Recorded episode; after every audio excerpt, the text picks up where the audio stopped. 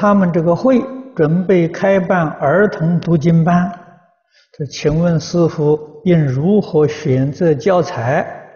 啊，可否请师父指示和建议？现在这个小朋友读经的风气逐渐呢兴起来，这是好事情。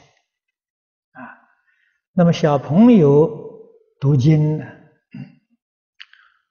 应当由《弟子规》《三字经》呢入门，啊，先学这个基本的做人的方式。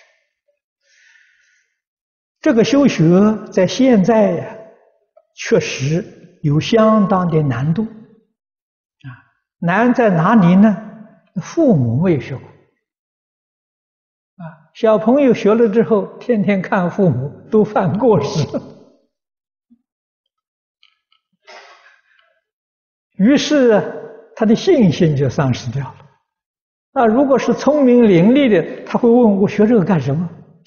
你们都没有做到，你们做的跟这都不一样啊！所以一定要家长配合啊。那怎么办呢？